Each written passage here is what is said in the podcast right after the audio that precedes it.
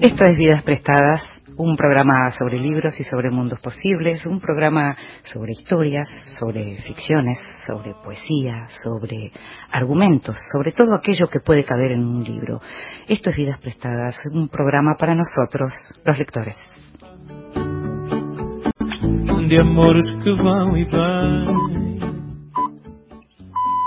Y cómo nos gusta a los lectores que nos lean en voz alta, nos gusta mucho, nos gusta escuchar que otro lea para nosotros. Y por eso se lo pedimos a gente que sabe leer, a gente lectora, a gente a la que le gusta leer en voz alta.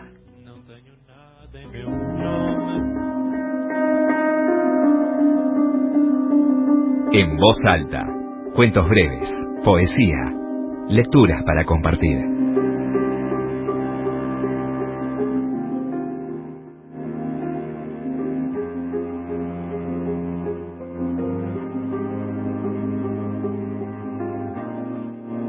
La mala madre despierta de sus sueños de imperfección, tratando de ser la perfección. Estuvo toda la noche diseñando un tren demasiado cargado de suministros en su interior. Falla. El niño que ama tiene malos hábitos, cigarrillos, quizás incluso drogas. Ella reconoce las mentiras. Vos no me engañás, quiere decirle la mala madre, lista para jugar y ganar. El cordero que se fue, niño amputado, no escucha. Ahora ella maneja con toda su magia hacia una ruta diferente de la oscuridad, donde toda vida empieza. La mala madre de Susan Griffin. La escuchábamos a Marina Mariach, poeta, periodista, narradora argentina. Su último libro de poemas es Encantada de conocerte. Es autora de la novela Estamos Unidas. Eh, Marina estaba leyendo el poema La mala madre, como ella decía. Susan Griffin es una poeta y filósofa norteamericana, feminista, feminista como Marina. El poema es parte de una antología que se llama Poemas del Movimiento, que tradujo acá en Argentina el colectivo Máquina de Lavar. Continuamos en Vidas prestadas.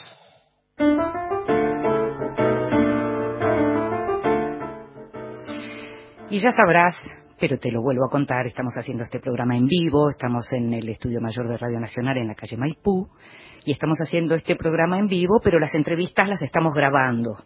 Eh, de manera que te vamos a invitar a escuchar una entrevista y nuestra entrevistada de hoy es Agustina Basterrica, el nombre seguramente te suena porque desde el año 2017 su nombre eh, es un nombre que empezó a sonar fuerte. Agustina Basterrica es licenciada en artes, coordinadora de ciclos de lectura y de talleres de lectura y de escritura. Y te decía que su nombre sonó realmente fuerte cuando ganó el premio Clarín de novela con Cadáver Exquisito que es una novela, si la leíste lo sabrás, si no la leíste te lo advierto, es una novela intensa, es una distopía que se desarrolla alrededor de una idea. ¿Qué pasaría si de pronto los humanos dejaran de comer carne y empezaran a comerse entre ellos? O sea, dejaran de comer carne animal y empezaran a comerse entre ellos. El origen de la trama es un virus letal que deja al mundo sin animales y la novela desarrolla ese mundo posible en el que hay humanos que son preparados para que otros humanos se alimenten de ellos. En ningún momento se habla de carne humana, se habla de carne especial. La novela sigue siendo muy exitosa en la Argentina, se tradujo en muchos países. En este momento la edición en inglés, que se llama Tender is the Flesh, llegó a Estados Unidos. El Guardian elogió mucho en, Reino Unido la novela de Agustina. Y el New York Times, en estos últimos días, también eh, publicó un artículo elogiando la novela. Ahora, nosotros hablamos con Agustina porque acaba de publicarse un nuevo libro, que es un libro de cuentos en este caso, que se llama 19 garras y un pájaro oscuro, que es un libro de cuentos que en realidad es una edición ampliada y revisada de un libro anterior que publicó en el 2016 que se llama Antes del encuentro feroz. Son relatos breves en donde vos podés encontrarte con humor negro, ironía, fantasías tenebrosas, cuestiones que tienen que ver con los temas de la mujer, cuestiones que tienen que ver con la vida contemporánea, eh, cuestiones digamos que son las que la preocupan a Agustina. Te invito a que escuches la charla con Agustina Basterrica. Gracias Agustina por recibirnos, por recibir a vidas prestadas. ¿eh? Muchas gracias a vos, Inde, por la invitación. Es un honor. Salió tu nuevo libro, que en realidad no es un nuevo libro, 19 garras y un pájaro oscuro, es un nuevo título, pero es un libro que es la ampliación y revisión de un libro de cuentos que vos habías publicado hace algunos años. ¿Es así? Sí, em, el libro de cuentos lo publiqué en 2016 con el título Antes del Encuentro Feroz, pero se publicó una editorial independiente, muy chiquita, eh, con muy poca distribución, entonces lo que pasaba es que muchos lectores de, de Cadáver Exquisito eh, no tuvieron acceso a esos cuentos. Mm. Entonces, eh, hablándolo con la editorial, eh, revisamos estos cuentos, algunos les cambié los títulos, hubo correcciones. Digamos, mm. esta, esta edición tiene una mirada editorial, ¿no? Inclusive el título lo, lo, lo pensamos un montón, hubo muchas propuestas de títulos. Yo luché por este título finalmente eh, luché con garras también porque, nada, es un título largo, por ahí es un título difícil, pero, pero me gustaba el título. Bueno, es un título muy rica, 19 garras y un pájaro oscuro, ¿no? Claro, es un título, digamos, que para quien ya te viene siguiendo desde Cadáver Exquisito, eh, de algún modo identifica como ciertas obsesiones, ciertos tópicos, la cuestión de la violencia, la, la cuestión de lo inquietante, la cuestión que se, suele hay como cierto reduccionismo al hablar de distópico, ¿no? De distopía, que ahora se habla tanto de distopía, pero que sí aparece mucho lo siniestro, ¿no? Como lo inquietante dentro de lo cotidiano convertido en extraño. Hay mucho de eso en tu obra, ¿no? Totalmente. Y, y es muy difícil ponerle un título a un libro de cuentos con cuentos tan variados, porque si bien, digamos, la digamos, lo que sobrevuela eh, los textos es esto que vos decís de lo siniestro y hay oscuridad y hay violencia. Son cuentos muy diferentes entre sí, muy distintos, con registros muy diferentes. Mm. Y también hay humor, a diferencia de cada exquisito, y hay ironía. Entonces, eh, por eso cuando se me ocurrió este título, eh, me pareció que estaba muy bien porque, bueno, las 19 barras hablan de estos 19 cuentos que yo me gustaría que sean estas garras, ¿no? Que atrapan al lector, pero que, haya como una suerte de desgarramiento también. Eh, y el pájaro oscuro, bueno, puede simbolizar lo que el lector quiera. Puede ser inclusive el lector sobrevolando los cuentos, puede hablar, eh, puede simbolizar... El, mal agüero. Bueno, el mal agüero, pero también eh, a mí los pájaros oscuros me gustan, entonces también podría ser la poesía que hay en alguno de los relatos, ¿no? o, el, o el cuervo, el cuervo de Poe. El cuerpo de Poe, o hay también un relato que es sobre una mujer que mira un cuadro y tiene un orgasmo, también puede ser ese placer, ¿no? Eh, entonces me parecía que era un título así como muy flexible, con mucha simbología. Vos sabés que mientras recién te decía lo de lo siniestro, eh, me fui a la página 63 del nuevo libro, en donde está el cuento, mi, mi cuento favorito, ¿no? Que es La Babajillas, eh, ah. y, donde hay una imagen que dice, le horrorizaban los rasgos monstruosos de lo cotidiano. Y me parece que eso define tu obra. esa, esa ah, línea, esa línea, exactamente esa línea define tu obra. Ese cuento, La Babajilla, me encanta. Le cuento a los oyentes que es un cuento completamente atípico y que no tiene nada que ver con el, con, ni siquiera como con un rasgo de realismo eh, argentino, porque más bien es un cuento norteamericano traducido. Es extraordinario. Me encanta ese cuento. ¿Me contás un poco la historia de ese cuento? Eh, lo escribí, el, libro se lo dediqué a Liliana Díaz Mindurri, y que es mm. mi maestra, la persona con la que hice talleres durante muchos años. Mm. Eh, y no recuerdo por qué surgió la idea de escribirlo, ella nos daba consignas y ahora surgió por una consigna. Y lo bueno de Lili es que también tiene esta, es muy generosa y tiene esta flexibilidad, porque ella me dijo, mira, me parece que no va a funcionar lo que me estás diciendo. Yo le conté mm. que quería escribir un cuento con, usando eh, español neutro, ¿sí? E-, ese registro. Dijo, no sé si va a funcionar. Bueno, lo escribí, se lo di y me dijo, me equivoqué. Funciona perfecto. Y lo corregimos, etcétera, etcétera, ¿no? Y ese lenguaje eh, bueno, a mí, para mí, el, registro es muy importante de una obra. Cada exquisito tiene un lenguaje muy narrativo, muy visual, con palabras muy sencillas, agrede. Y acá, cada cuento, como te decía, tiene un, registro diferente. En este caso, me parecía que el lenguaje tenía que ser artificial, porque ella vive en un mundo artificial, la protagonista, con mandatos artificiales. Entonces, el, lenguaje está acompañando a la historia, ¿no? Sí, ahora, el lenguaje está acompañando a la historia que en realidad también es como la traducción de una historia, de un tipo de narratividad que no es la, clásica en la Argentina y ni siquiera en Latinoamérica. Quiero decir, es la típica literatura, eh, en este caso estamos hablando de, una mujer, en realidad no pasa demasiado, es decir, lo, que hay es mucho más lenguaje que acción en este sentido. Hay conversaciones, ¿no? Conversaciones telefónicas, conversaciones personales, visita al médico, pero no hay acción en el sentido más convencional. Por eso también pensaba cuán unidos están en ese sentido el lenguaje y, la acción que, se narra, ¿no?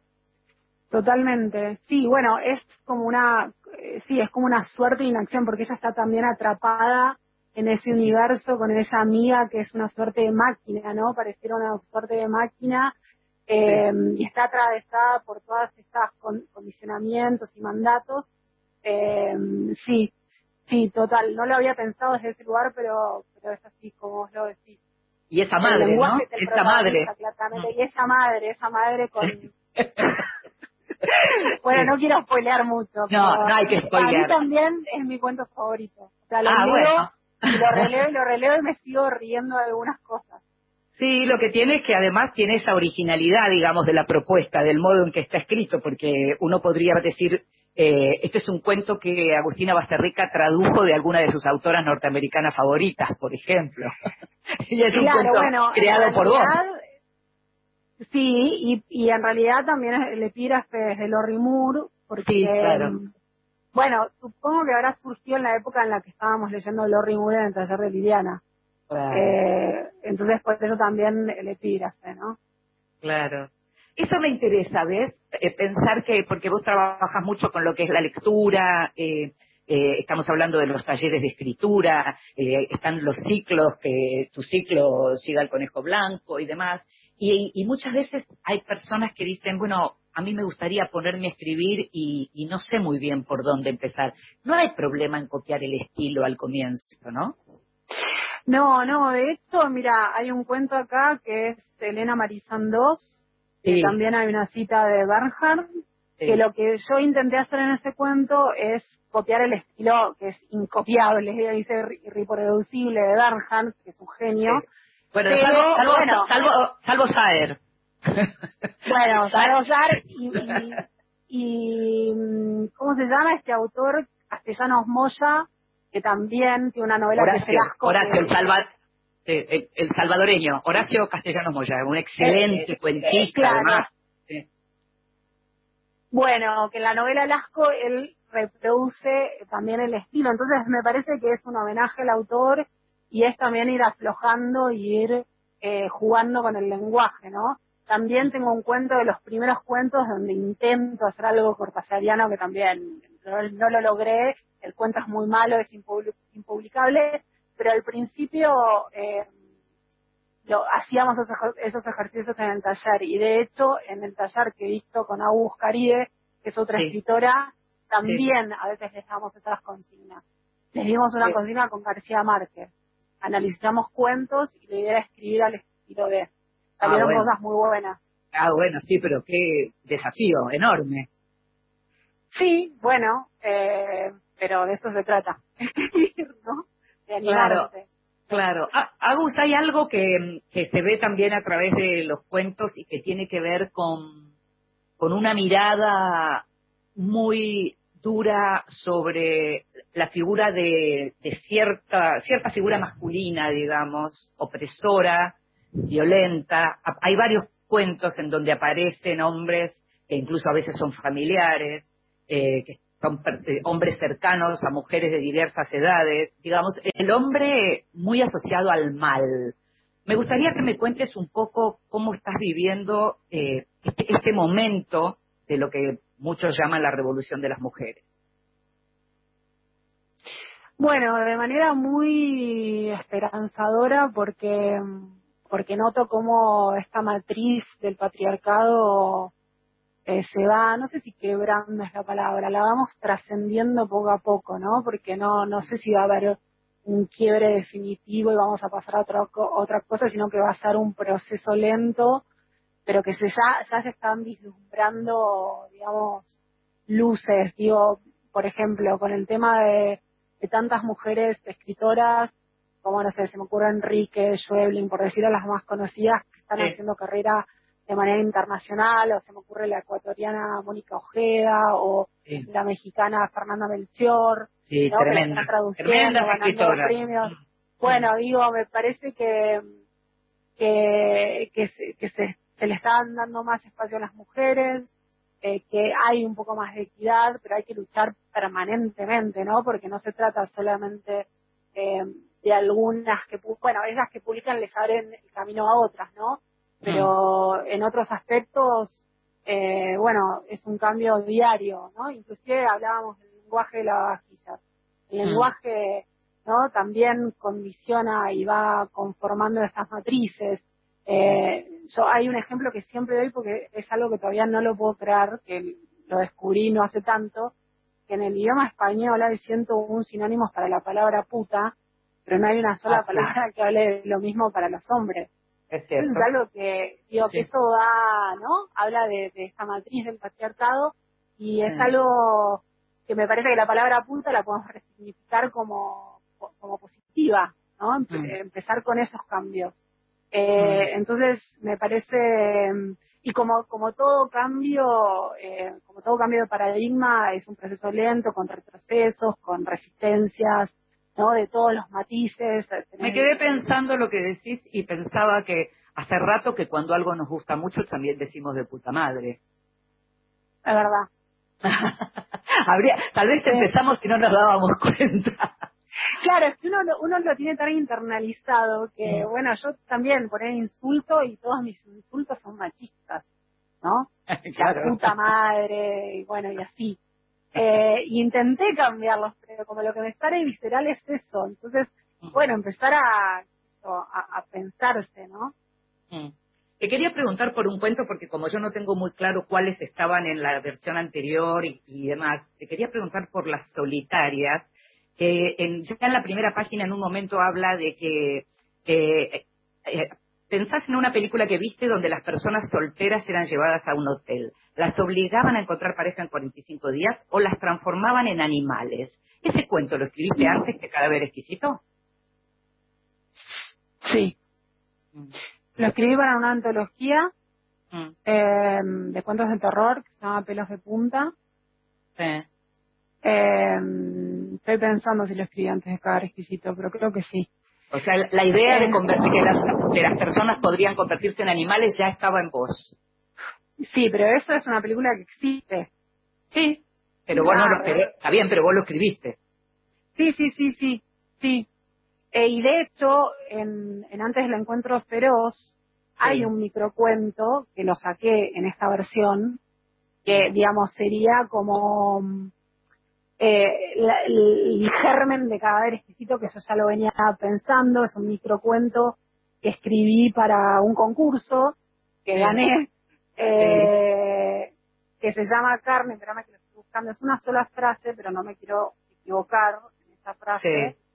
eh, y te lo leo, y ahí está el germen de Cadáver Exquisito, Carne en la 43. Em, les pregunté con carne de qué animal está hecha la sopa. No es de animal, me contestaron. Ese es el microcuento. Wow. Wow. ¿Sabes qué? Eh, Me, me- me- dejaste helada. Escúchame, te invito a que escuches música conmigo y ahora seguimos hablando de la carne Dale. que no es de animal y de los premios. Dale.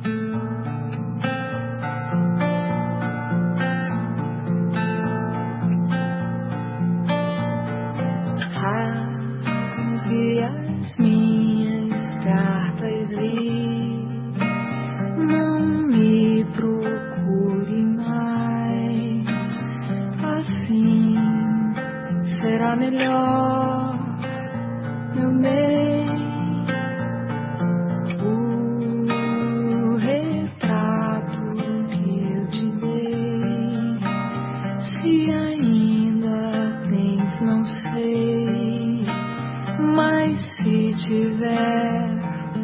hope.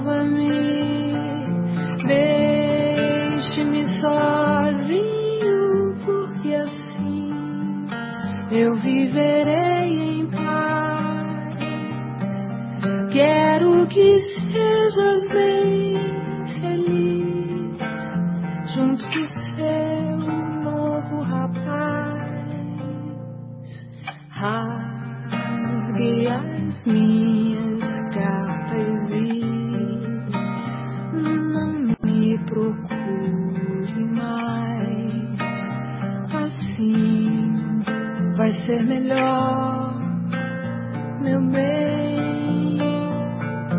O retrato que eu te dei, se ainda tens, não sei, mas se tiver, devolva-me.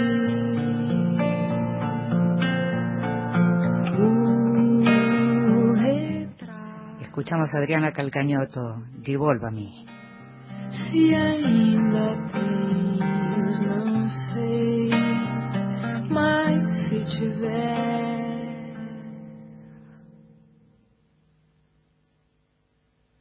Devolva-me. Devolva-me.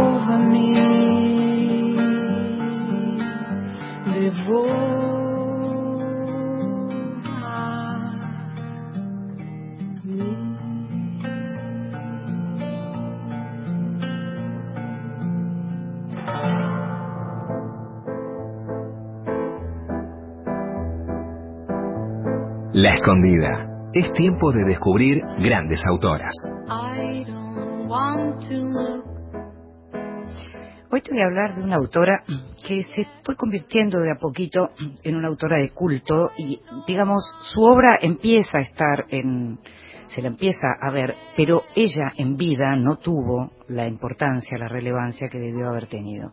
Y sabéis que esta sección de lo que se ocupa es justamente de tratar de, de- de traer a esas mujeres sepultadas por la historia, traer esas autoras sepultadas por la historia. En este caso, la protagonista de la historia de hoy es Catherine Pozzi.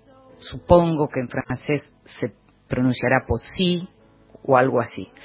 Ella nació en pleno París, venía de una familia de Lyon. Su padre era un célebre cirujano del que te hablé hace poco cuando te mencioné en la sección El extranjero la nueva novela de Julian Barnes, El hombre con la bata roja, que está basado justamente en un cuadro de Sargent eh, que se llama eh, El hombre de la bata roja y que era justamente representa a este Samuel Pozzi, un cirujano, el- como el inventor de la ginecología. Eh, su madre eh, era, ella, la madre era francesa, el padre era de origen italiano, la madre era una rica heredera francesa. Ya desde chiquita Catherine vivió en un ambiente muy ligado a todo lo que tenía que ver con el arte y con la cultura y con la literatura. Eh, a los 10 años empezó a escribir un diario, un diario que escribió hasta su muerte. Nació en 1882, murió en 1934. En 1909 se casó con Edouard Bourdet, que al poco tiempo de casarse con ella se convirtió en uno de los dramaturgos de más éxito en su momento. La cosa en la pareja no andaba bien, nació su hijo Claude y ella empezó a sufrir de tuberculosis, una enfermedad que la persiguió y que la terminó matando. Eh, en el 1920 ella conoce a alguien que es fundamental en su vida, fundamental en su vida en términos amorosos y fundamental en términos eh, intelectuales y artísticos, porque lo conoce a Paul Valéry, al poeta, al gran autor del Cementerio Marino.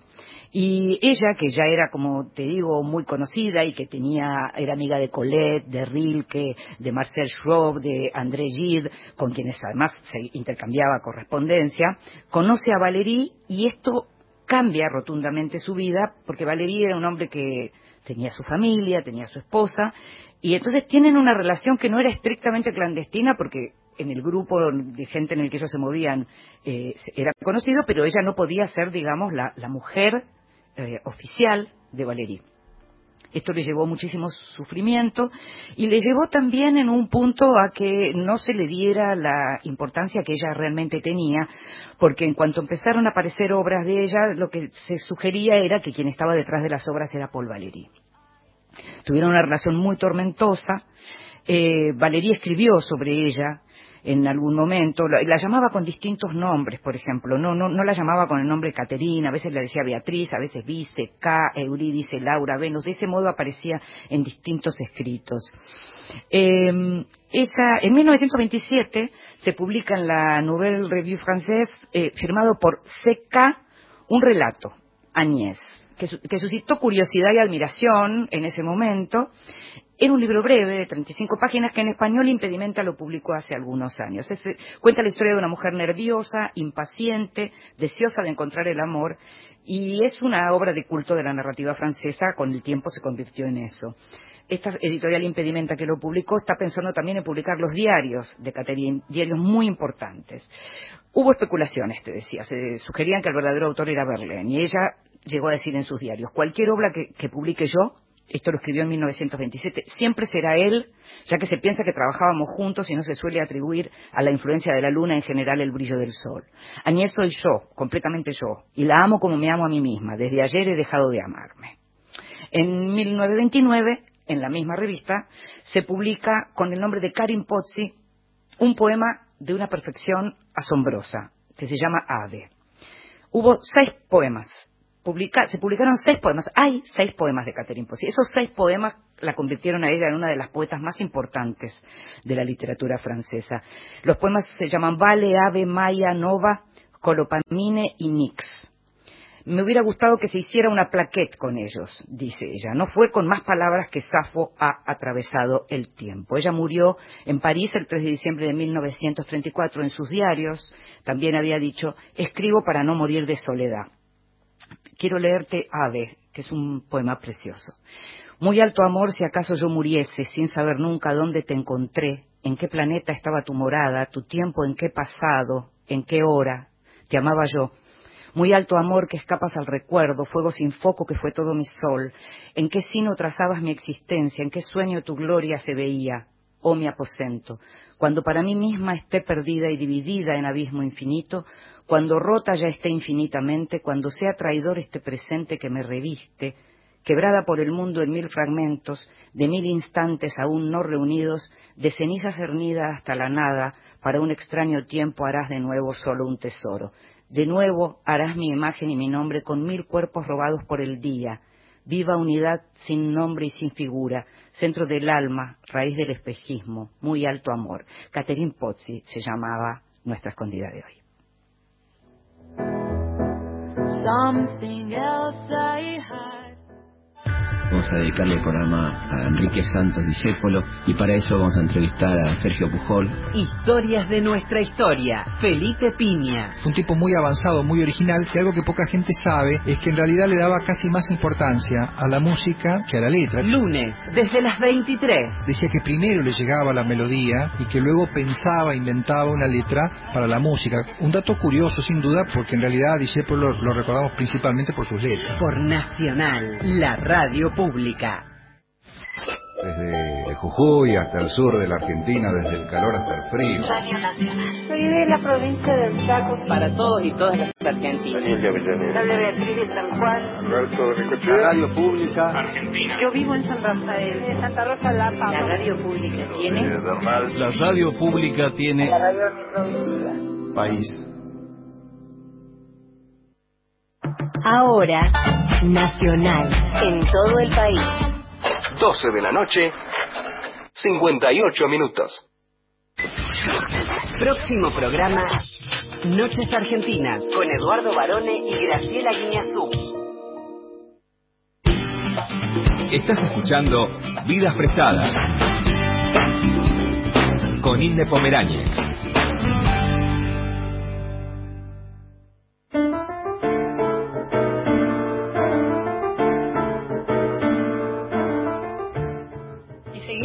Vidas Prestadas con esta entrevista con Agustina Basterrica. Tal vez el nombre de Agustina lo empezaste a conocer y no dejaste de escucharlo a partir de, del momento en que ella ganó el premio Clarín con Cadáver Exquisito, una novela que además se está recorriendo el mundo, una novela que, que salen notas de esa novela, de las traducciones de esas novelas en, en diarios y en medios como el Guardian de Londres o el New York Times de Estados Unidos. ¿Cómo se siente eso, Agus? Bueno, primero absolutamente agradecida, ¿no? Por todo lo que está pasando, sobre todo, bueno, genial lo de la, la, la reseña de New York, New York Times que salió allá, la de Guardian, pero también lo que más me fascina que está pasando con el libro es que lo están dando en un montón de escuelas. Y Mm. antes de la pandemia yo iba a hablar a escuelas en Bolívar, en Coronel Suárez, en La Plata, en Mataderos, Mm. eh, eso es lo que me da mayor mayor satisfacción, ¿no? Poder hablar con los adolescentes de temas, no sé, como el capitalismo, la trata de personas, eh, bueno, eh, eso, eso es lo que más me fascina. Pero bueno, a veces no tomo dimensión, ¿no? De, de algunas cuestiones que pasan porque, no sé, Sí. es como raro vivirlo desde uno. Eh, pero bueno, fascinada, fascinada que no sé se haya traducido al chino mandarín, por ejemplo. Rarísimo.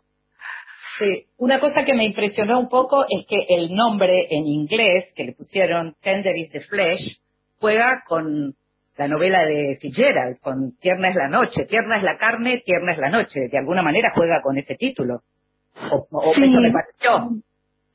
Sí, no lo, lo hablé con el, lo hablé un poco con la traductora, con Sara Moses, que también tradujo el libro porque hice, hice, hice- hizo la adaptación del libro publicado por, por Pushkin en Inglaterra al libro que Sí. se publicó ayer en Estados Unidos. Sí. Y hablamos del tema del título y a ellos les, les interesaba ese juego, también eh, el sonido del título es, es Sí. muy poético, es muy hermoso. Si lo traducís al español no es lo mismo, ¿viste? Tierna es la No carne. es lo mismo, pero claro, claro, claro. De Eh, todos modos, sí se entiende en relación a, a lo que significa ese lenguaje propio que tiene tu novela, en donde no, no se habla, por supuesto, de carne humana, sino la idea de carne de calidad, ¿no? Eh, Sí. o, o- o ese lenguaje propio que incluye, por ejemplo, yo pensaba, aparece la partición, que es el momento en donde el mundo, a partir de ese virus, eh, se empieza a consumir carne humana y se habla de transición, no se, no se dicen las cosas por su nombre, se les pone otro nombre, hay un lenguaje propio de ese nuevo totalitarismo. ¿Cómo se te ocurrió eso? Bueno, un poco lo que hablábamos antes, las matrices y, lo de los sinónimos la palabra puta, ¿no? El lenguaje eh, también es cómplice de, la construcción de, estas matrices o estas realidades. Además el lenguaje nos da identidad y habla, digamos, lo que decimos o lo que dejamos de decir, porque la novela también tiene muchos silencios, muchas cosas que no se dicen o se dicen de manera confusa, van conformando esa realidad. Entonces, para mí el lenguaje, eh, bueno, el lenguaje oficial, por ejemplo, en general encubre la realidad y el lenguaje poético y la literatura revelan realidades, posibilidades. Es por eso que, en general, en los regímenes totali- tota- totalitarios, que se Mm. hace es quemar libros, ¿no? Como Claro. prohibir los libros o quemarlos y en las grandes distopías, no sé, se me ocurre el cuento de la criada de Atwood, las mujeres no pueden leer, en Pareja Mm. del 451, bueno, sabemos se queman libros, se resignifica el lenguaje, porque con el lenguaje controlás también. Eh, Entonces, Yo pensaba eso le- en la, en la transición, la palabra transición como marca de, de una época, eh, yo no pude dejar de asociarla a, la palabra proceso en la Argentina. Por supuesto la dictadura no se podía autodenominar dictadura, pero entonces lo que, lo que había como palabra era proceso, ¿no? Y yo pensaba en esto de la transición, lo asociaba con eso, pero me interesa mucho lo que estás diciendo. Pero imagínate, pero en la palabra proceso, para mí no tiene la carga de, de, de violencia institucional que tiene dictadura, ¿no? Entonces, cuando No, alguien claro, me habla claro. de ese periodo y me dice proceso, está Claro. hablando, ¿no? De dónde está ubicado. En el texto se habla de otras palabras, pero Mm. bueno, se quedan con transición. Ahora estoy buscando Mm. la parte que no la encuentro.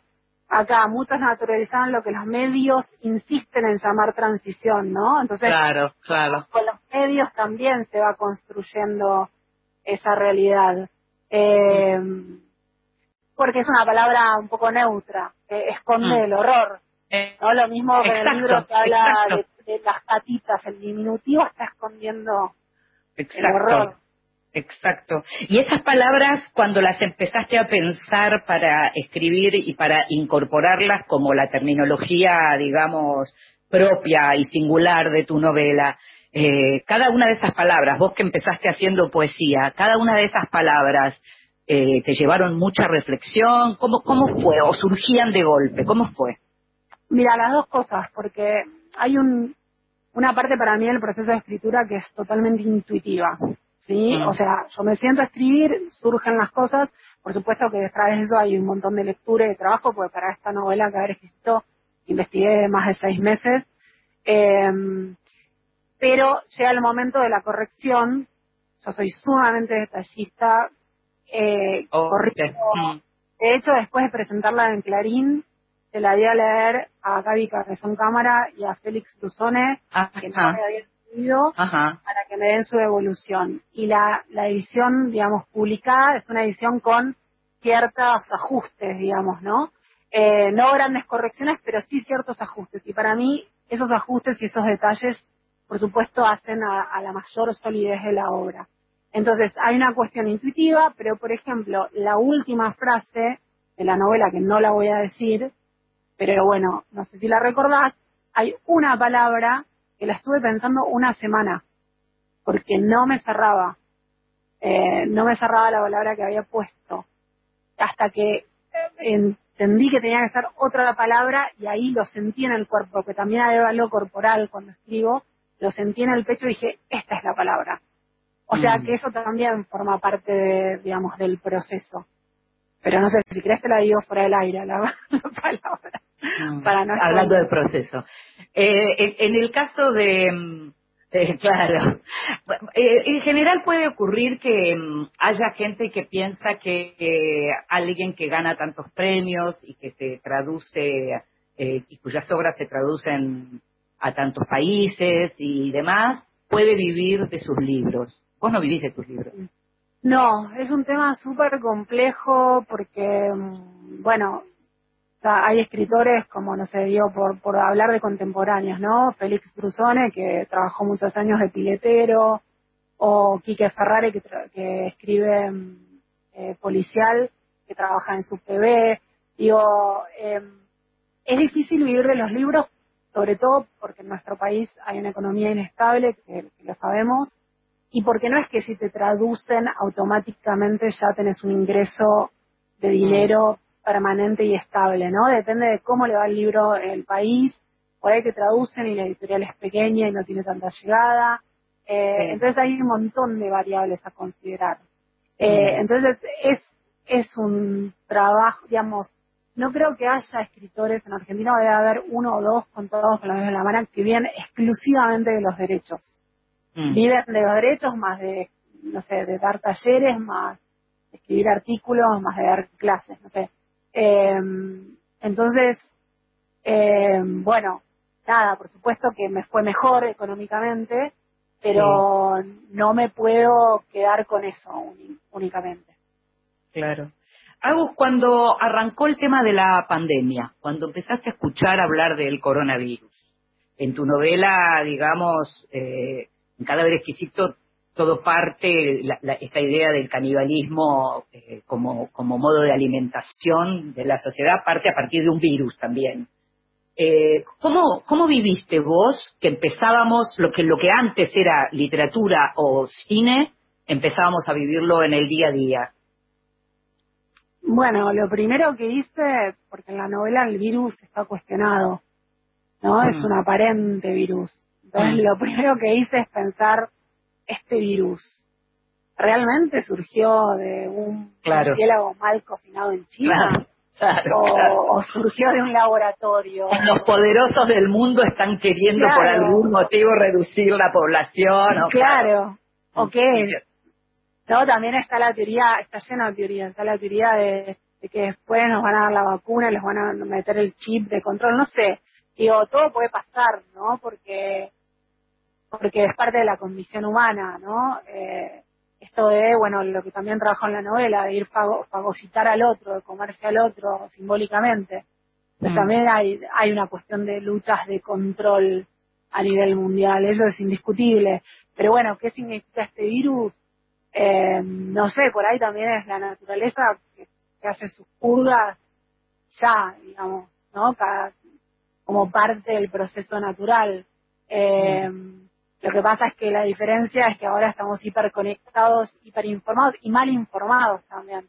Porque Mm. me contaba, por ejemplo, el traductor del libro al chino, en China salió una fake news que decía que los animales, que las mascotas tenían el virus y que las lo contagiaban. La gente empezó a tirar las mascotas por, por la ventana. Qué Eso sucedió por una fake news. Mm. Eh, entonces al principio había una cosa como un, un clima como un poco distópico. Yo pensé, bueno, va a ser esto medio de Walking Dead, vamos, medio apocalíptico.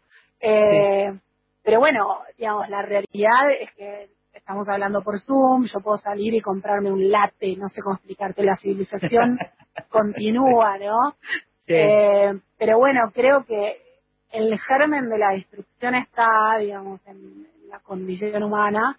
Eh, lo, lamentablemente lo, lo, lo hemos visto con casos, bueno, estudiado con casos como el holocausto, bueno, las bombas atómicas, etcétera. Eh, pero yo siempre apuesto a, a la parte luminosa, digamos, del ser humano. A ver, eso me interesa, porque si uno lee tus libros, lo que encuentra es una denuncia permanente en relación a lo que tiene que ver con la opresión. En el cadáver exquisito eh, está el tema de los carroñeros, digamos, que son como los marginales. Eh, aparece mucho el tema de las clases sociales, aparece mucho el tema de la dominación, ¿no? Y la, la dominación, digamos, de género, la dominación de clase, la dominación de, de, de la- de los humanos con los animales, aparece mucho el tema de la dominación. Pero estás diciendo que apuntás a lo luminoso. Me interesa eso. Sí, sí, porque, mm, bueno, porque me pasó esto, en realidad es por, por un proceso también personal mío. Eh, yo el año pasado empecé a meditar eh, y empecé a ver, digamos, la realidad de manera diferente, a, a trabajar con el tema de la energía y, y también la novela que estoy escribiendo ahora es diferente. También Ajá. va a haber denuncia, también va a estar en un punto tremenda, pero me parece que va a tener un costado más esperanzador.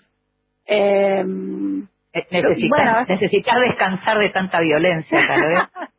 Puede Bueno, ser, son como las cuestiones que me interesan, ¿no? También. Claro, Y cómo va claro. cambiando mi, mi manera de pensar y mis lecturas y mis propios, eh, no sé, procesos. El año pasado a mi marido lo trasplantaron con un riñón y fue un año no tremendo. Fue uno de los peores años en el sentido de eh, salir y entrar del hospital todo el tiempo, tensión permanente. Si no hubiese sido por esta meditación, se me volviera loca, literal.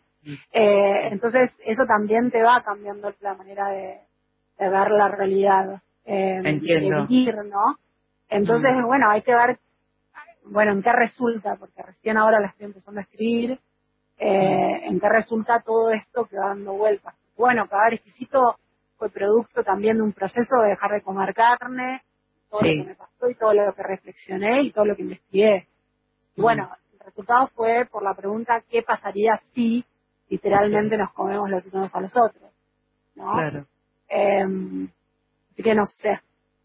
Vos decís, y como para ir redondeando, vos decís que ahora estás más lejos de pensar que eso pueda suceder, o sea, estás más esperanzada en que eso no va a suceder.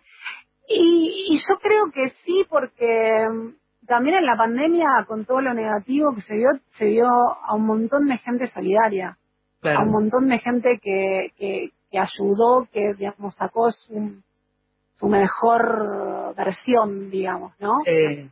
Y además, yo tomo esto, parece un poco New Age, pero no, lo digo desde el lugar como más profundo, como bueno, realmente conectarse con, con los vínculos, con las cosas que importan, ¿no? Como Mm. una oportunidad, llamalo de, de, de- de meditación interior. Eh, no sé, me parece que yo pienso que a mí me sirve aprender de las cosas que pasan Mm. por más que suene así un poquito como New Age, pero de verdad, o sea, entonces, bueno, quizás la próxima novela sea parte de todo este proceso que te estoy contando. Yo no diría eso, yo diría que puede ser estimulante y yo en lo personal agradezco lo estimulante, así que te agradezco mucho, Agus. Bueno, gracias a vos. Te mando un beso grande. Un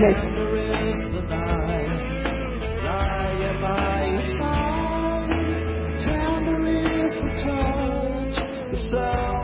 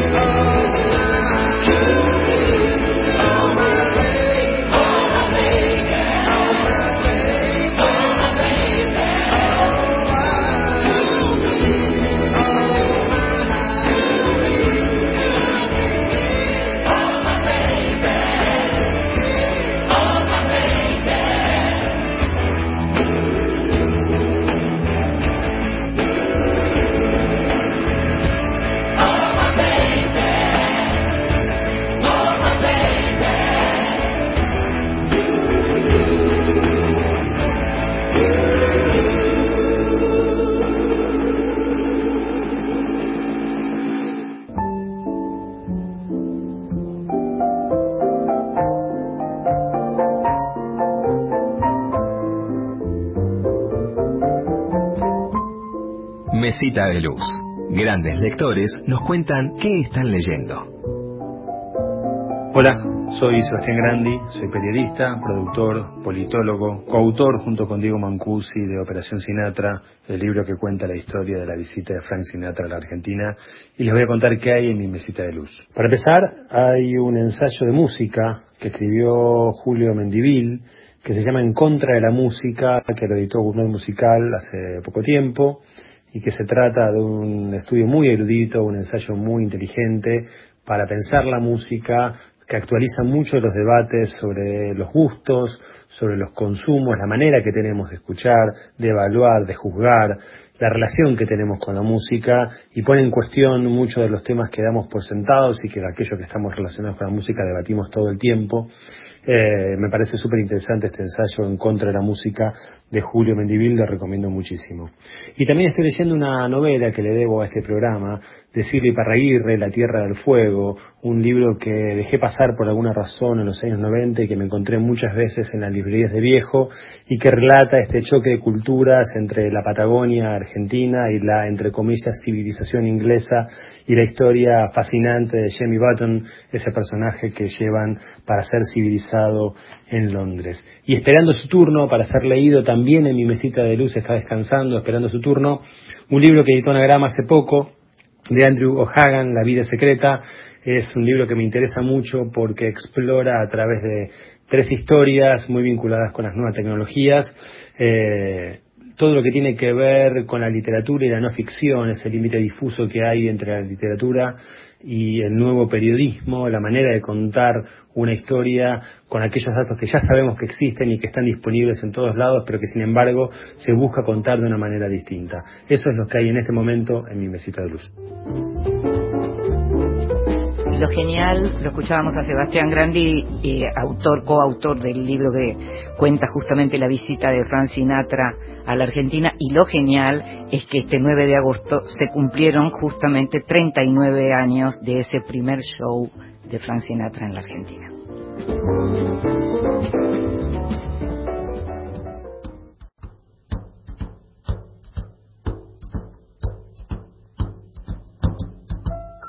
Fly me to the moon, let me play among the stars, let me see what spring is like on Jupiter and Mars. In other words, hold my hand. In other words, baby, kiss me. Fill my heart with song and let me sing forevermore. You are all I long for, all I worship and adore. In other words, please be true. In other words, I love you.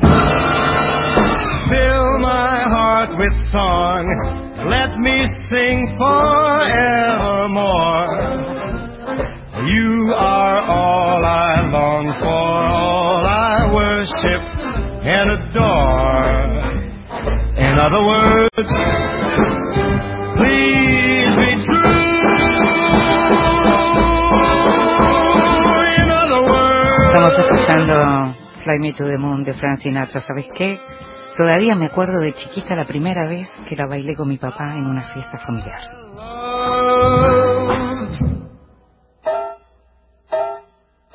you Libro libros que sí, títulos nuevos y no tan nuevos que son imperdibles. Me gusta mucho cuando tengo para contarte cosas sobre libros que realmente me conmovieron.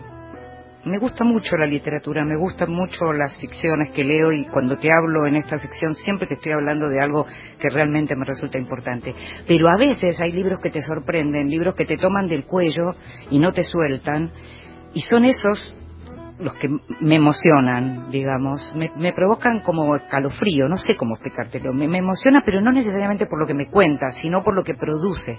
Y eso me pasó en estos días con una novela de una autora colombiana, la novela se llama La Perra, la autora se llama Pilar Quintana, es colombiana, de Cali, es una novela breve, de 100 páginas, y viste que hay novelas que te conmueven mucho en donde no se cuenta mucho, hay otras novelas en donde de pronto se cuenta una historia y vos vas viendo pequeñas cositas que aparecen alrededor y que pensás, esto también podría ser una novela, esto también podría ser una novela. Todo el tiempo alrededor de esto podría haber más novelas. La novela se llama La perra. El personaje principal se llama Damaris, es una mujer ya de más de 40 años, una mujer grande, robusta, en varios momentos se señala que tiene manos de hombre, vive con Rogelio, su marido, viven en la selva, son nativos, son negros, viven en la selva del, en el Pacífico, viven, sobreviven, porque es una vida muy dura, es una vida que está como guiada absolutamente por todo lo que tiene que ver con la naturaleza, por lo que tiene que ver con las mareas, por lo que tiene que ver con las tormentas como te digo, viven en la selva, viven con tres perros que el marido, digamos, eh, adaptó a la vida salvaje, son perros efectivamente salvajes, son perros malos, son perros además hostigados por el, por el dueño, por Rogelio, y la novela arranca cuando justamente eh, Damaris se encuentra con una vecina, con una vecina que le dice que, bueno, que le envenenaron a su perra y que quedaron varios cachorros que los está regalando eh, y la tienta como para llevarse uno de los cachorros. La cuestión es que ella sí se lleva justamente eh, una de las cachorras, elige, la elige por color, no se da cuenta que se trata de una cachorra hembra, se la lleva con ella. Ellos no tuvieron hijos.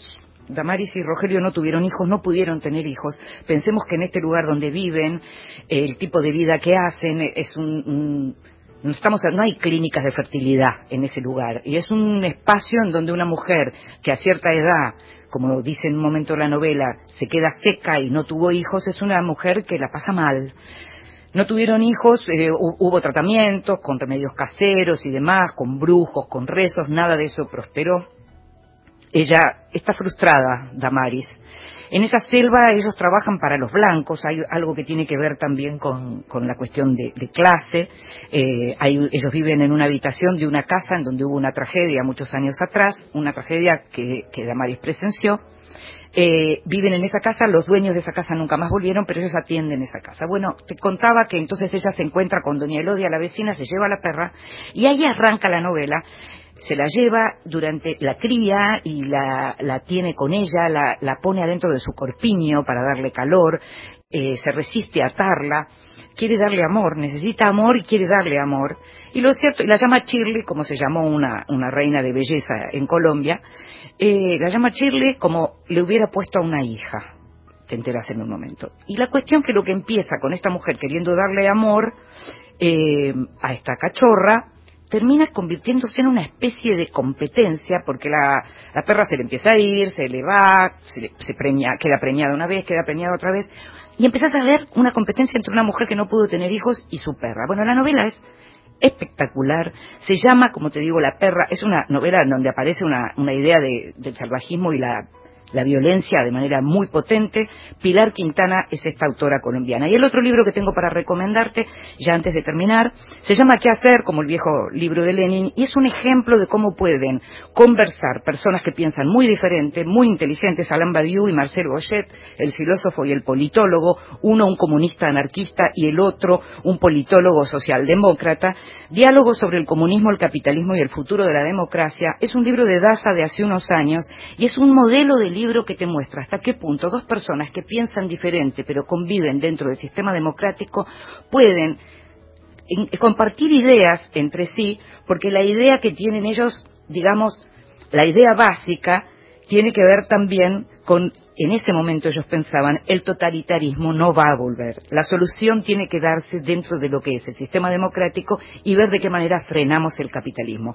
Como te digo, el libro tiene algunos años, muy interesante leerlo ahora, en un momento en donde la democracia cruje, en donde el capitalismo cruje y en donde por momentos pensamos que el totalitarismo todavía puede volver.